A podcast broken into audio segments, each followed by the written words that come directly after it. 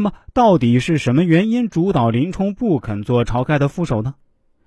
梁山马上部下陆地水里战将近百员，但真正像林冲那样懂大局、有见地、明是非的，其实很少。这一点啊，在多次战斗中都有证明。晁盖愣闯曾头市一，算是证明之一。一连三日逆战，曾头市并不曾见一个。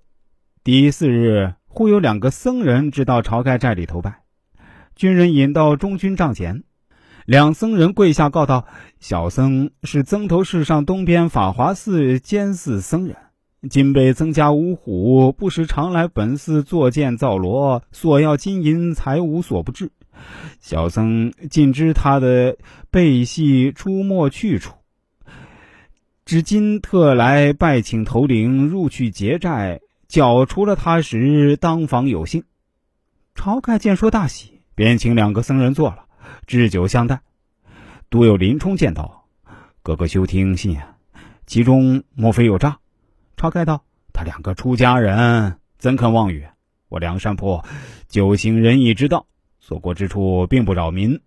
他两个与我何仇，却来穿剑？何况曾家未必赢得我们大军，何故相疑？”兄弟啊，凶生疑心，误了大事。我今晚自去走一走。林冲苦谏道：“哥哥必要去时，林冲分一半人马去接寨，哥哥只在外面接应。”晁盖道：“我自不去，谁肯向前？你却留一半军马在外接应。”这段描述见于《水浒传》的第六十回。我们先不去分析晁盖要不要亲自带兵打曾头市。分宋江的兵权，树立自己的威望。单就打曾头市并已经临敌这一节来说，只要晁盖不蛮干，林场听从林冲的劝告，由林冲代替晁盖与僧人进去探虚实，晁盖未必会送死。那只要不死，翻盘的机会始终还是有的。晁盖中箭后，群龙无首，强敌在彼，悲观和恐慌笼罩在梁山泊孤军头上。全军覆没关键的时候，又是林冲冷静应对。先是安排人送晁盖回山寨，并等候进退军令，在得到退令后有序撤退，带领残兵回到梁山。除了理智外，明智也是林冲的一大特点。我们前面说过，以林冲的能力和胸怀，初次上梁山，林冲完全可以杀死王伦，自立为王。但林冲并没有这样做，而是委曲求全，做了一名首领。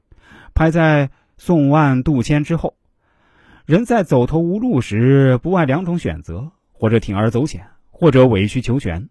林冲选择后者而弃前者，应当有很明智的考虑。试想，火并了原来的首领，名声会传到江湖上，自身江湖形象恶了也罢，容易堵住英雄路。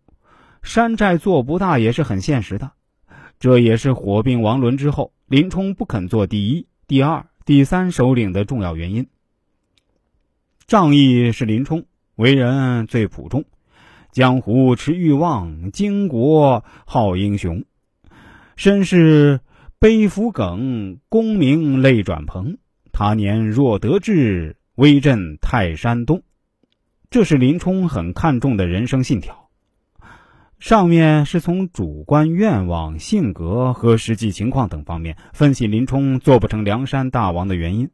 事实上，从技术和层面角度来讲呢，林冲也是有短板的。